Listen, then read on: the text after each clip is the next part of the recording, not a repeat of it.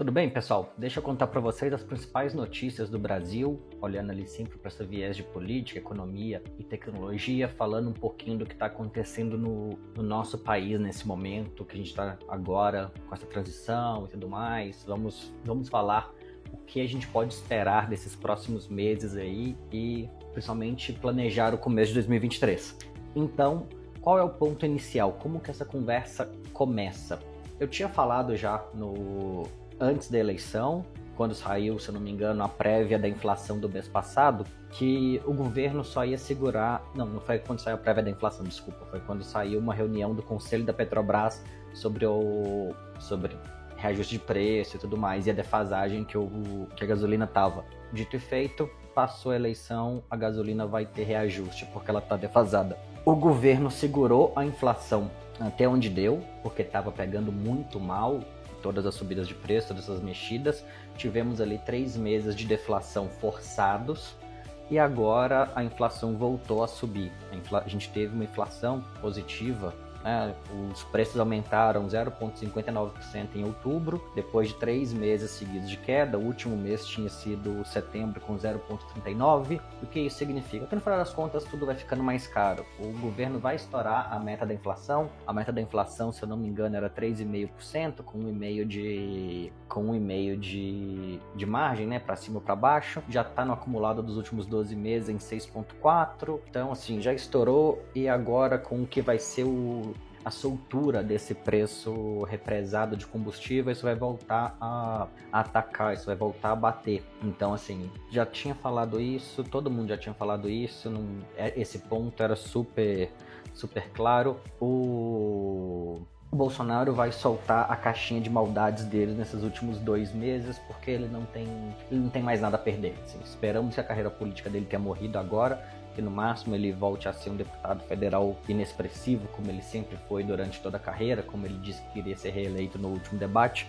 e que seja esse o máximo de estrago que ele consiga fazer. Na real, o que a gente espera nesse podcast é que ele seja preso, como ele deve ser, mas de modo geral, vamos trabalhar para que ele nunca mais tenha uma posição de relevância no país. Então, vamos trabalhar para que ele volte a ser tão irrelevante como ele sempre foi e o que isso vai significar, quais vão ser os impactos dessa questão inflacionária nos próximos anos.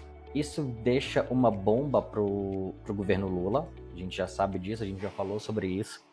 O governo nesse. O, governo Lula, que já é basicamente o governo, assim, só falta. Ele estava em Brasília ontem, então poderiam ter aproveitado o momento já empossado, porque não é como se o Bolsonaro tivesse governado por quatro anos, mas depois que perdeu, então desistiu ainda mais. Está tendo três horas de, de eventos oficiais na sua agenda por, por semana. Imagina, trabalhar três horas na semana, maravilha. Então, Lula já está fazendo ali todas as negociações.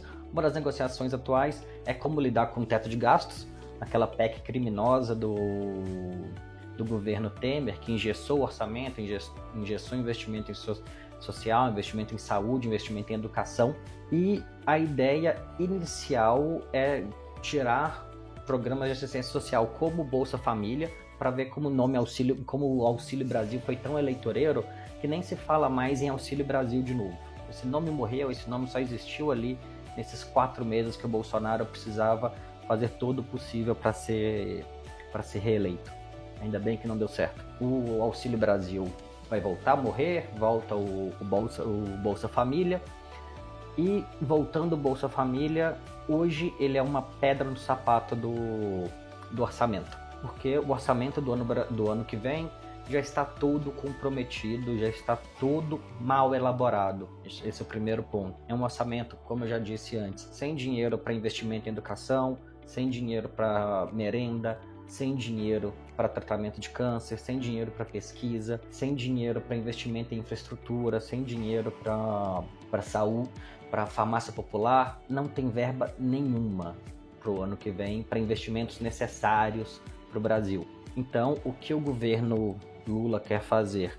Tirar o Bolsa Família do que hoje é o orçamento dentro do teto de gastos transformá-lo num programa à parte, né? Colocar dentro de uma outra, de uma outra conta, para que aí sim o valor que hoje o Bolsa Família trava, quase 100 bilhões de pouco mais de 100 bilhões de reais para o ano que vem e para manter isso considerando os 400 reais que é o que está no orçamento. O Bolsonaro falou que pagaria por mais tempo os 600 reais e isso não estava no orçamento. Ia começar o ano agora em 2023, caso ele fosse reeleito, ia começar o ano agora em 2023 e aí o governo ia ter que sentar com o Congresso e descobrir como fazer para fechar esses 600 reais. Isso se o governo de fato fosse manter, manter esses 600 reais, porque para falar assim, ah, então, não tem dinheiro, porra, e deixar passar ia ser ia ser muito fácil, porque né, já estava reeleito, foda-se. Então, o governo precisa precisa olhar essa discussão no final das contas são 100 bilhões de são 100 bilhões de reais dos 400 reais para levar isso para os 600 que é o que é a promessa de campanha precisa ali de mais 60, 70 bilhões de reais. Então, esse ajuste precisa ser feito para garantir isso. E o que precisa ser falado é essa entrada de dinheiro impacta muito positivamente a economia, essa garantia de, de disponibilidade, essa garantia de renda é incrível pra, em termos de giro econômico. Cada real desse vira muito mais de um real em impostos, porque a gente precisa lembrar, a família que está ganhando Bolsa Família, a família que está ganhando essa, esse recurso, não vai pegar esse dinheiro e colocar em título do governo, não vai colocar num CDB. Esse dinheiro vai ser usado no pequeno comércio comércio local. Esse dinheiro vai ser usado para comprar arroz, feijão, carne, vai ser usado para comprar gás, vai ser usado para comprar roupa, e isso vai gerar a economia local. É o varejinho de porta de esquina que vai precisar contratar ou manter um, dois empregos, que vira salário, que vira mais dinheiro. É, uma, é um giro de economia muito